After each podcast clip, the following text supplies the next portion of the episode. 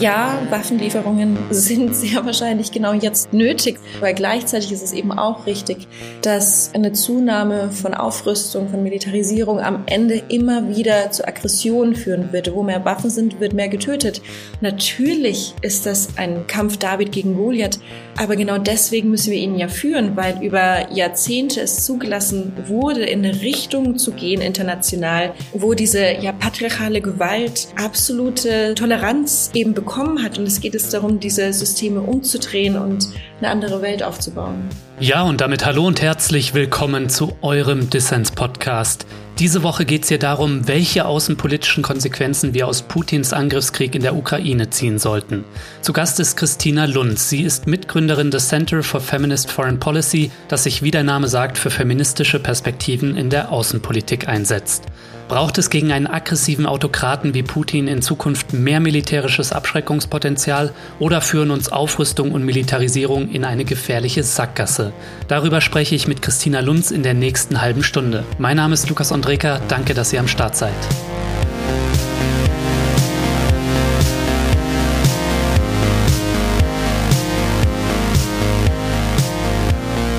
Frau Lunz, herzlich willkommen im Dissens-Podcast. Danke, dass Sie hier sind. Danke sehr auch für die Einladung.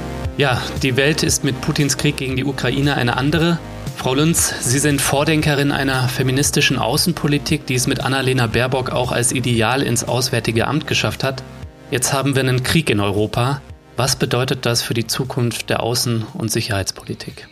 Richtig viel. Also vielleicht fange ich mal da an zu erklären, was feministische Außenpolitik überhaupt bedeutet. Feministische Außenpolitik heißt ein Umdenken der grundlegenden Paradigmen in Außen- und Sicherheitspolitik, mhm. also weg von dem ja dominierenden Verständnis in internationaler Politik, in internationalen Beziehungen und das ist das sogenannte realistische Paradigma, das Paradigma des Realismus und das besagt, dass alle Staaten in Anarchie zueinander stehen und um da überleben zu können, weil es keine supranationale Regierung gibt und man relativ mächtiger sein möchte als andere Staaten, ginge das über militärische Aufrüstung, über Dominanz, Unterdrückung. Mhm. Und in der Konsequenz dieser Denkschule, die ja auch bis heute in den Unis, in den ostpolitischen Thinktanks dieser Welt dominierend ist, Darauf basierend wurden natürlich auch Institutionen entwickelt und dann weitere Paradigmen wie Ideen, dass nukleare Abschreckung ein legitimes Werkzeug der Diplomatie sei. Und feministische Außenpolitik und, und nicht nur seit ein paar Jahren, sondern die Anfänge liegen spätestens ähm, bei 1915, als in Den Haag während des Ersten Weltkrieges 1200 Frauen, Feministinnen zusammenkamen, um nicht nur ein Ende des Ersten Weltkrieges zu fordern, sondern darüber hinaus auch 20 Resolutionen aufstellten zu denen unter anderem gehörte Mediation als primäres Konfliktresolutionswerkzeug oder eine Demokratisierung von Außenpolitik als auch ein Ende des internationalen Waffenhandels. Mhm. Diese Art der Gestaltung der Außenpolitik ist eben ein sehr umfangreiches, ein komplexes Verständnis von Außenpolitik. Es verlangt, dass der Status quo in allen Bereichen der Außensicherheitspolitik auf Ungerechtigkeiten und auf Machtdynamiken analysiert wird und daraus dann Politiken abgeleitet werden, die dazu dienen, dass Ungerechtigkeiten abgebaut werden und eben Fokus auf menschliche Sicherheit statt militärische Sicherheit und auf Menschenrechte. Mhm. Und mit der Situation jetzt in der Ukraine ähm, und mit Putins Krieg gibt es also zum einen wäre es, glaube ich, sehr kurz gegriffen, jetzt zu sagen, dass, wo wir die Konsequenz eben eines Systems sehen, das seit Jahrzehnten und darüber hinaus auf militärische Stärke, Dominanz, Unterdrückung, Aufrüstung und so setzt, ähm, als könne jetzt ein anderes Denken als Pflaster irgendwie wirken. Feministische Außenpolitik ist ein präventiver, langfristiger, transformativer Ansatz. Aber es gibt schon ähm, Möglichkeiten, wie dieses Denken jetzt auch konkret umgesetzt werden kann. Ja, die Debatte über die Konsequenzen aus Putins Angriffskrieg, die ist neben der unmittelbaren Unterstützung für die Menschen in der Ukraine ja schon im vollen Gange. Was uns da die feministische Perspektive aus Außenpolitik an die Hand geben kann, darüber wollen wir natürlich sprechen. Sie haben eben schon ein paar Leitlinien feministischer Außenpolitik skizziert im Unterschied zum traditionellen Paradigma menschliche Sicherheit statt militärische Sicherheit, habe ich mir gemerkt, Abrüstung statt Aufrüstung, Dialog statt Abschreckung. Jetzt haben wir es im Kreml, anders kann man es nicht sagen, mit einem wahnsinnigen Neoimperialisten zu tun. Platt gesagt ist das Motto Frieden schaffen ohne Waffen da eine Option. Also zum einen, um einfach eine Analogie zu verwenden, wenn jemand über Jahre sagen würde, du pass auf, hör auf zu rauchen, Rauchen ist schädlich, Rauchen bringt Lungenkrebs und dann bei einer anderen Person Lungenkrebs festgestellt wird und die Person dann sagt, ja super, jetzt habe ich Lungenkrebs und du mit deinen Ideen kannst jetzt auch kein Allerheilmittel bringen, deswegen ergibt das alles gar keinen Sinn, was du sagst. So in etwa wäre die Situation, wenn man jetzt sagen würde, ja, aber mit Putins Krieg sieht man jetzt, dass das Setzen auf Völkerrecht, Menschenrechte, feministische Ideale nichts bringen würde. Das wäre genau so das Gleiche. Mhm. Ganz im Gegenteil sehen wir genau jetzt, dass ein internationales System, das so stark militarisiert ist, wo wir Militarisierung auf unterschiedlichen Seiten sehen und so ein Hochschaukeln das auch gibt. Also was wir gerade sehen, ist eben nicht, dass ein System, das auf Völkerrecht und Deeskalation setzt, scheitert, sondern ein System, das auf Militarisierung und auf Gewalt und auf Dominanz setzt, scheitert. Und zwar seit sehr vielen Jahrzehnten. Das ist sehr, sehr wichtig, dieses Narrativ. Es ärgert mich wahnsinnig, dass eben jetzt genau das andersrum dargestellt wird. Mhm. Hätten wir schon seit sehr vielen Jahren auf zivilgesellschaftliche Organisationen gehört, ob in Russland selbst Zivilgesellschaft, die zu LGBTQI-Rechten, die zu Frauenrechten, die zu Minderheitsrechten arbeiten, internationalen Menschenrechtsorganisationen hätten wir auf deren Expertise schon längst gehört, die den Zusammenhang eben machen zwischen der Unterdrückung von politischen Minderheiten im eigenen Land und dem Zusammenhang von interstaatlichen Konflikten dann wären wir vielleicht an einem anderen Punkt. Hätten wir schon viel länger ein komplexeres Verständnis von Außenpolitik und Mitdenken der unterschiedlichen Teilbereiche, auch von, von Klimaaußenpolitik, Menschenrechtspolitik, weiß ich nicht, dann wären wir vielleicht nicht an einem Punkt gekommen, wo auch Deutschland jeden Tag mit einigen hundert Millionen zur Kriegskasse von Putin beitragen durch eben mhm. Abhängigkeiten von Energieimporten. Also dieses reduktionistische Verständnis von Außensicherheitspolitik, das auf militärische Dominanz und Abschreckung setzt, das hat uns zu einem Punkt gebracht, wo, wo wir jetzt sind. Ja, wir können gleich, glaube ich, noch ein bisschen über die Russlandpolitik, auch explizit die deutsche, äh, sprechen. Ähm, und da spielen natürlich Fragen wie Energie- und Wirtschaftspolitik massiv eine Rolle. Aber einen Denken in Völkerrecht, Deeskalation und Kooperation, wenn man sich anschaut, das Denken von jemandem wie Putin, ne, also der sich da zum Beispiel auf so rechtsextreme Denker wie Alexander Dugin bezieht, diese Großmachtsfantasien, die Missachtung, ja, also in diesem Angriffskrieg, die Missachtung von Völkerrecht, da stellt sich für viele schon die Frage, ne, also brauchst du nicht auch gegenüber solchen Autokraten auch ein bisschen Abschreckung. So, das ist wahrscheinlich immer eine Frage der Gewichtung, aber wie ist da Ihr Blick drauf? In den patriarchalen Gesellschaftsstrukturen, in denen wir seit ähm, mindestens vier bis 6.000 Jahren leben und das eben aufgebaut wurde nach bestimmten Regeln, die die Lebensrealitäten von manchen ähm, über die von anderen stellen, indem eine Machtkonzentration ähm, oder ja eine Anhäufung von Macht in bestimmten gesellschaftlichen Bereichen eben stärker ist als in anderen. Mhm. Von hier irgendwie einen Übergang zu schaffen in so einer Gesellschaft, die idealerweise für alle gerecht ist, da muss es wahrscheinlich in dieser Übergangszeit noch Möglichkeiten geben, um eben auf diese alten Strukturen und das alte angebrachte Verhalten reagieren zu können. Da haben Sie wahrscheinlich recht. Und was diese patriarchalen Strukturen und dieses Recht des Stärkeren und Unterdrückung äh, und so weiter was das ja auch alles bedeutet, in, also in diesen patriarchalen Strukturen, ist vor allem eine Straflosigkeit von sehr starken Gewaltakten und in unserer Gesellschaft vor allem von Gewaltakten von Männern. Und das ist ein sehr wichtiger Punkt, weil feministische Außenpolitik basiert ja auf empirischer Forschung, die zeigt, dass das Niveau an Gleichberechtigung, das Niveau an patriarchaler Unterdrückung innerhalb eines Staates in direktem Zusammenhang mit interstaatlichen Konflikten steht. Und wir leben in einer Gesellschaft, in der auf äh, man schätzt auf eine Gewalttat von einer Frau mindestens zehn Gewalttaten von Männern kommen. Also wir, wir leben in einem Umfeld, das so geschaffen wurde, dass männliche Gewalt allgegenwärtig ist und meistens straflos geschehen kann. Und da müssen wir von wegkommen, da müssen wir innerstaatlich von wegkommen und, und ganz stark aber auch international. Hm. Ja, und in dieser in dieser Zeit, wo eben diese Straflosigkeit noch so möglich ist und wo diese Aggression und diese wahnsinnige Zerstörungswut von Individuen irgendwie noch möglich ist, da braucht man, glaube ich, ein ja ein vielseitiges Set an Möglichkeiten, um auf diese Aggression zu reagieren. Und aber trotzdem, auch wenn wir jetzt die sogenannte Zeitenwende in Deutschland haben und ein Sondervermögen für die Bundeswehr angekündigt wurde und auf mehr Aufrüstung, auf mehr Militarisierung, zwei Prozent Ziel NATO und so gesetzt werden soll, bewaffnete Drohnen und so weiter, muss, das ist mir wirklich sehr wichtig, sollte in der Kommunikation von all diesem, um eben eine Glorifizierung von bewaffneten Konflikten, von Aufrüstung unbedingt zu vermeiden, sollte in der Kommunikation auch gesagt werden, dass ja, Waffenlieferungen sind sehr wahrscheinlich genau jetzt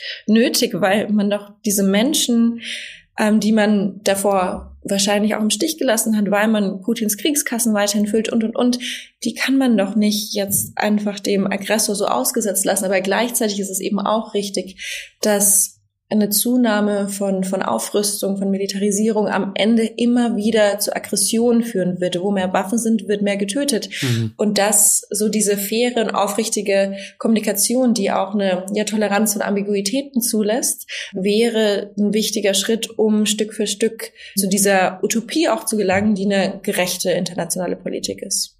Ja, also wo wir vorsichtig sein müssen, ist, dass wir nicht in dieses Abschreckungs-, Aufrüstungsdenken hineinschlittern und dafür gibt's erste Anzeichen. Ne? Sie haben die 100 Milliarden für die Bundeswehr angesprochen. Macht Ihnen das eigentlich Sorge? Ja, sehr viel Sorge. Als in diesem Sonntag eben diese Sondersitzung im Bundestag war und diese Entscheidungen getroffen wurden, hatte ich sehr viel Sorge und ein sehr, sehr unwohles Gefühl, als ich so in unterschiedliche WhatsApp-Gruppen bei mir blickte WhatsApp-Gruppen von auch außenpolitischen Zirkeln, zu denen ich gehöre. Und diese unkritische Glorifizierung davon, ne? dieses hm. brachiale Glorifizieren davon, ja, endlich mehr Waffen, wir zeigen es dem und gleichzeitig dann die Realität eben auch zu vergessen, wohin das in der Konsequenz immer führen wird, ist, ja, es macht mir große Sorgen, es macht mir große Sorgen, was das bedeuten soll für, für Gelder, die an anderer Stelle fehlen könnten. Ja, es macht mir große Sorgen. Ja, also natürlich erleben wir mit Putins Angriffskrieg eine Zäsur oder Zeitenwende, wie das der Kanzler genannt hat. Aber wir werden auch eine Zäsur erleben in der Reaktion darauf. Also es wird entscheidend sein, wie wir darauf reagieren, ähnlich wie es, glaube ich, entscheidend und prägend war, wie die USA auf 9-11 reagiert haben, dann selbst mit einem imperialen Ausgreifen und Kriegen. Und es wird natürlich auch hier Debatten über die Neuausrichtung der deutschen und europäischen Außen- und Sicherheitspolitik geben. Frau Lunz, wie könnte da eine progressive außenpolitische Friedensstrategie nach dem 24. Februar 2022 aussehen für unmittelbar, mittelbar und dann aber auch die weitere Zukunft? Hm. Ich glaube, an dieser Stelle möchte ich kurz nochmal erwähnen, dass ich bei Nichten irgendwie Putin oder Russland oder Ukraine-Expertin bin und auch in meinem Buch ähm, Die Zukunft der Außenpolitik ist feministisch mit keinem Wort die Ukraine erwähnt ist, weil mein Buch ähm, einen thematischen, also thematische Schwerpunkt hat und nicht regionale. Also es kann ja Außenpolitik in unterschiedlicher Weise aufgeteilt und verstanden und analysiert werden. Mhm. Was in jedem Krieg, in jedem Konflikt wichtig ist, aus einer, aus einem ja progressiven, inklusiven, feministischen Verständnis ist, die sofortige Betrachtung der Lebensrealitäten von denen, die ja gesellschaftlich marginalisiert sind. Und in diesem Fall, ähm, um konkrete Beispiele zu nennen, versuchen wir als mein, also meine Organisation, das Center for Feminist Foreign Policy, unterschiedliche Initiativen zu unterstützen, beispielsweise Gruppen von AktivistInnen und ähm, anderen NGOs, die an der Evakuierung von Transfrauen arbeiten, die an die Grenze gehen. Und weil ihr Geschlecht nicht in dem Pass angepasst wurde oder angepasst werden konnte, daran gehindert werden, die Ukraine zu verlassen oder Initiativen, hm die sich um die Evakuierung von, von schwarzen Menschen, von People of Color kümmern, die rassistische Erfahrungen gerade an den Grenzen machen. Oder die Unterstützung für zivilgesellschaftliche Organisationen, die schon seit sehr vielen Jahren vor Ort in der Ukraine, vor allem im Osten, zur Frauen-, Frieden- und Sicherheitsagenda arbeiten. Das ist mhm. eine Agenda des Sicherheitsrates der Vereinten Nationen, die zwei, im Jahre 2000 mit der Resolution 1325 ähm, begründet wurde. Und diese Agenda, inzwischen sind das zehn Resolutionen des Sicherheitsrates, legt den Fokus darauf zu sagen, dass die, ja, dass die Situation von Frauen ähm, und die Bedürfnisse von Frauen, die Partizipation von Frauen, aber auch die unterschiedlichen Erfahrungen von Frauen in Kriegen und dazu gehört auch ganz stark sexualisierte Gewalt, dass die sicherheitspolitisch relevant sind, weil bis zum Jahr 2000, das ist nicht lange her, wurde in internationaler Politik überhaupt nicht und, in, den, in den mächtigsten Zirkeln wie im Sicherheitsrat der Vereinten Nationen überhaupt nicht gesehen, dass diese Lebensrealitäten irgendeine Relevanz für internationale Stabilität von Gesellschaften hat. Und hm wir als ja feministische Organisation, als Menschenrechtsorganisation, das sind unsere Versuche, gerade dazu beizutragen, dass die Perspektiven von marginalisierten Gruppen, die ähm, traditionell in außenpolitischen Handeln ja massiv, also sehr, sehr stark nicht beachtet werden, dass die Gehör bekommen.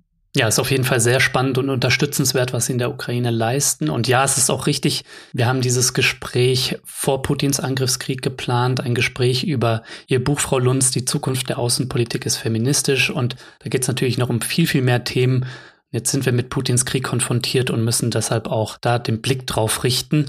Deshalb, Frau Lunz, nochmal die Frage, ähm, es wird Debatten über die Ausrichtung der Außen- und Sicherheitspolitik in Deutschland und Europa geben. Die sind ja schon im Gange, es werden auch schon Tatsachen geschaffen.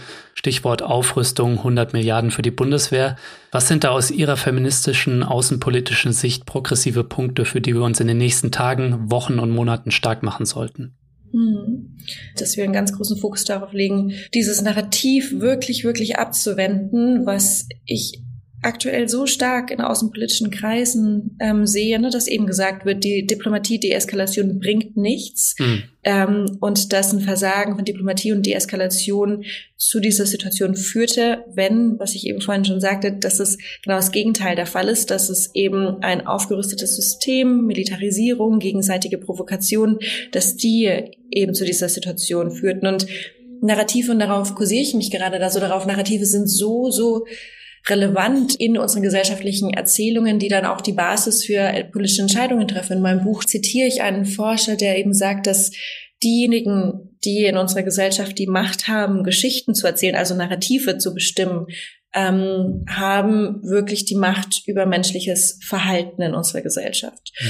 Und wenn wir jetzt die ganze Zeit eben erzählen, Diplomatie, Deeskalation, Menschenrechte bringen nichts, wenn wir mit Autokraten, mit Wahnsinnigen umgehen und, und deren System, dann kommen wir in eine Richtung der Außensicherheitspolitik, die ja fatal sein wird über die lange Frist für Menschenrechte, für menschliche Sicherheit. Mhm. Das ist so das, das Wichtigste. Es ist auch genauso wichtig, dass wenn jetzt Sondervermögen für, für Bundeswehr, Militarisierung, Ausrüstung, Aufrüstung ausgegeben wird, dass es ebenso Sondervermögen geben muss für eben die anderen Aspekte von Außensicherheitspolitik. Das ist die Stärkung des Völkerrechts, die Stärkung des Multilateralismus, die Stärkung des Rüstungskontrollsystems, die Stärkung von Abrüstung und so weiter. Und wir sehen auch vor der Entscheidung in der Sondersitzung im, im, Bundestag vor einigen Tagen, schon davor haben wir auch in Deutschland ein Mismatch gesehen bezüglich der Ausgaben, die für,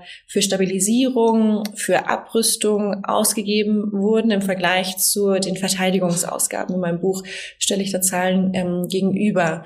Und wenn wir eben nicht wollen, dass wir ständig an Situationen gelangen, wo Menschenrechte mit Füßen getreten werden, dann müssen wir dringend in Völkerrecht und Multilateralismus investieren. Und hm. wissen Sie, ich habe an dem Tag, als die sogenannte Zeitenwende beschlossen wurde, habe ich ähm, unter anderem mit ähm, Beatrice Finn telefoniert. Beatrice ist Friedensnobelpreisträgerin und die Direktorin der International Campaign to Abolish Nuclear Weapons und ihrem Team und der Kampagne außen herum der haben wir es zu verdanken, dass seit über einem Jahr jetzt der Atomwaffenverbotsvertrag internationales Völkerrecht ist.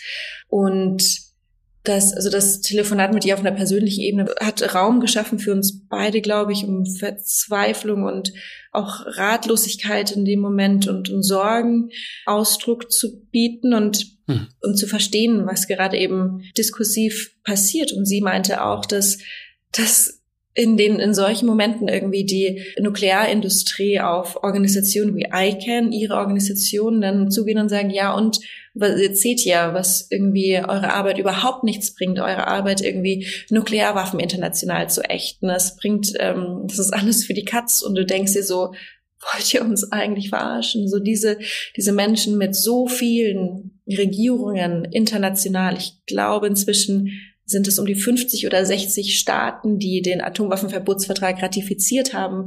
Die arbeiten sich irgendwie rund um die Uhr daran, diese Welt zu schaffen, in der Nuklearwaffen komplett geächtet sind. Und natürlich ist das ist das eines der schwierigsten Unterfangen, weil wir eben einen Status quo haben, wo neun Staaten Nuklearwaffen haben, fünf von denen gemäß des Nichtverbreitungsvertrages, wo jetzt an diesem Sonntag, wo wir auch dieses Telefonat, Telefonat hatten, wenige Stunden später, ähm, Wladimir Putin die Entscheidung getroffen hat, die russischen Nuklearwaffen in erhöhte Alarmbereitschaft zu versetzen. Natürlich ist das ein, weiß ich nicht, ein Kampf David gegen Goliath, mhm. aber genau deswegen müssen wir ihn ja führen, weil über Jahrzehnte es zugelassen wurde, in eine Richtung zu gehen international, wo diese ja patriarchale Gewalt absolute Toleranz eben bekommen hat. Und es geht es darum, diese Systeme umzudrehen und eine andere Welt aufzubauen. Ja, ich glaube, diesen internationalistischen, friedenspolitischen und antimilitaristischen Horizont, den dürfen wir niemals aus den Augen verlieren, auch in den aktuellen Debatten nicht.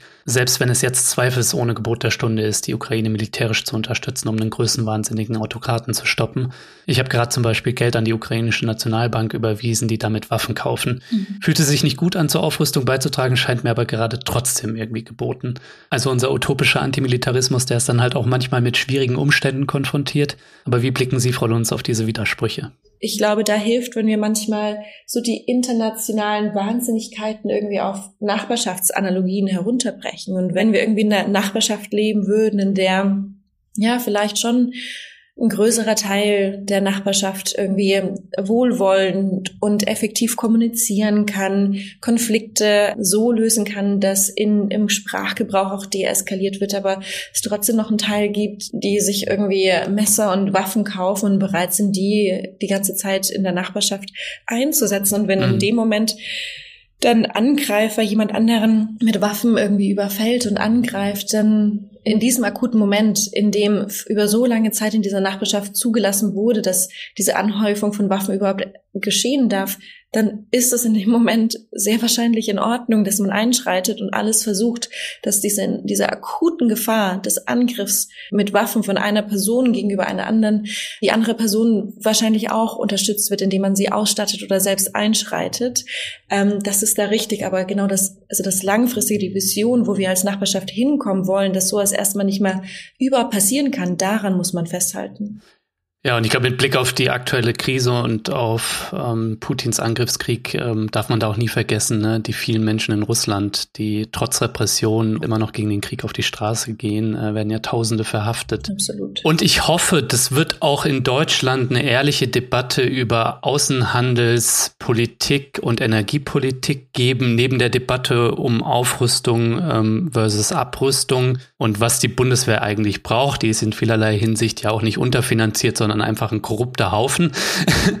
Lassen Sie uns mal mit der Klima- und Energiepolitik beginnen. Sie haben vorhin schon darauf hingewiesen, dass wir uns von russischem Gas abhängig gemacht haben und so auch die putinsche Kriegskasse mitgefüllt haben. Wie kann eine Alternative dazu aussehen, Frau Lunz?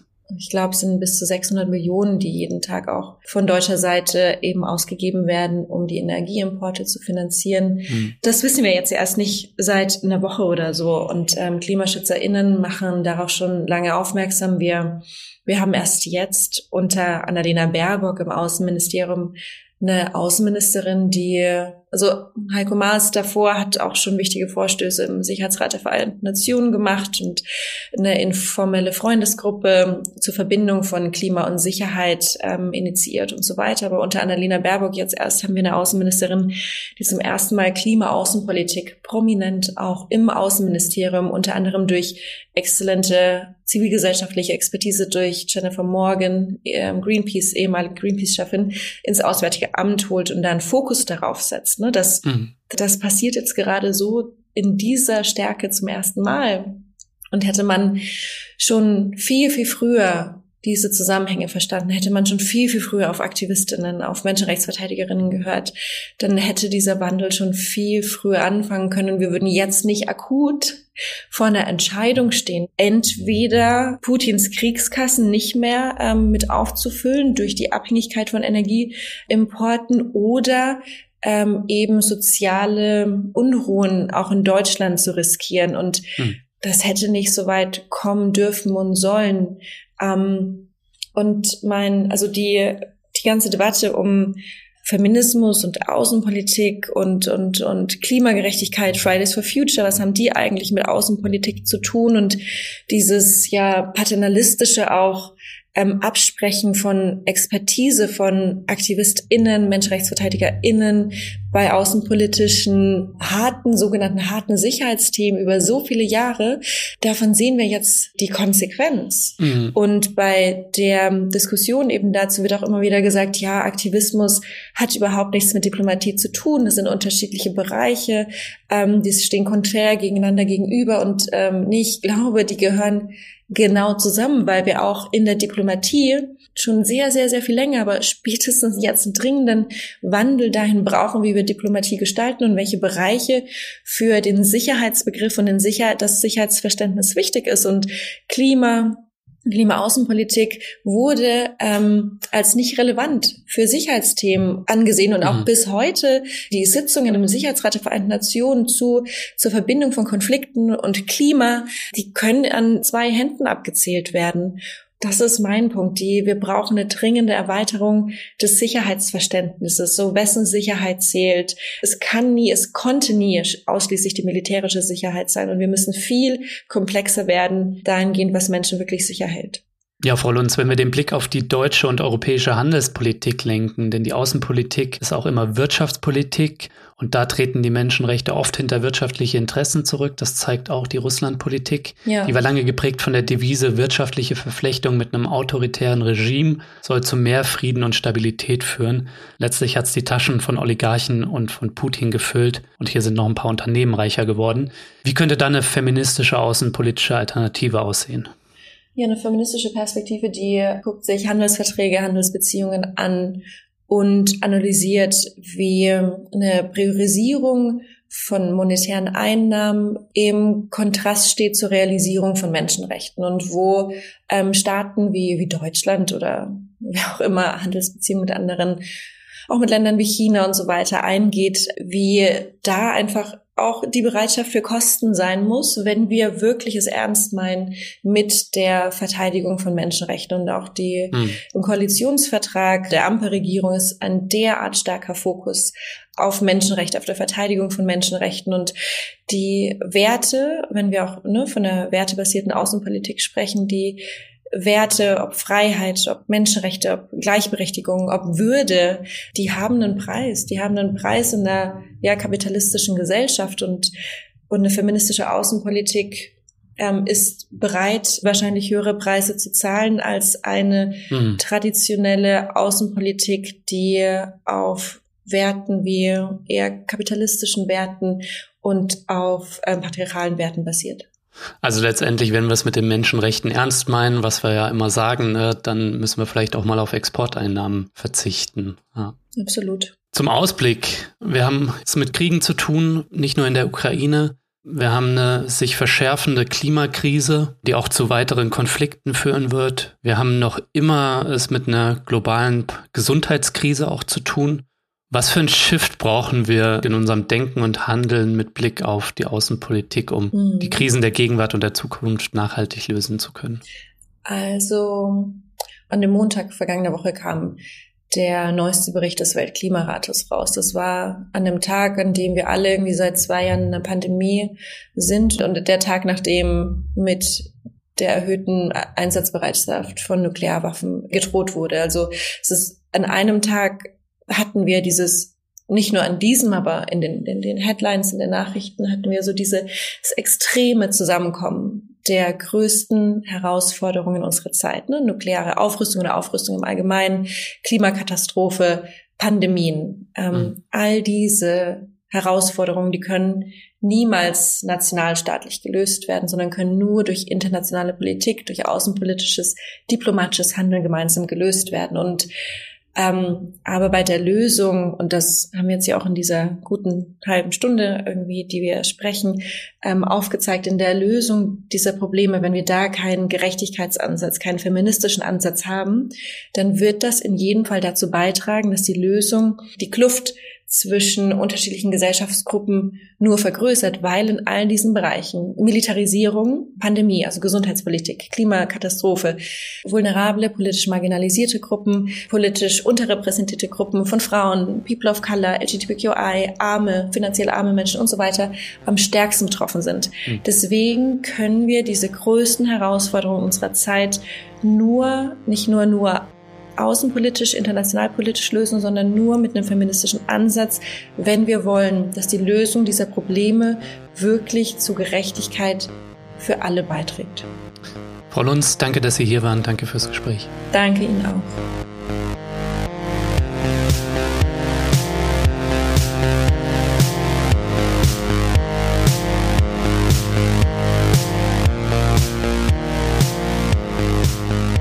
Ja, Leute, das war der Distance Podcast für diese Woche. Ich möchte euch danken, dass ihr dabei wart. Wenn ihr euch für Christina Lunz, das Center for Feminist Foreign Policy oder ihr Buch über feministische Außenpolitik interessiert, dann schaut mal in die Show Notes, da habe ich alles Wissenswerte verlinkt. Unter allen Fördermitgliedern des Podcasts verlose ich außerdem ein Exemplar von Die Zukunft der Außenpolitik ist feministisch. Was ihr in den Shownotes auch findet, sind Infos darüber, wie ihr für die Menschen in der Ukraine spenden könnt. Da habe ich ein paar Links zusammengestellt. Das ist natürlich alles andere als vollständig. Macht euch auf jeden Fall schlau, wie und wo euer Geld sinnvoll eingesetzt wird. Ja, das war's auch von mir soweit. Bleibt mir nur noch zu sagen, danke fürs Zuhören und bis zum nächsten Mal.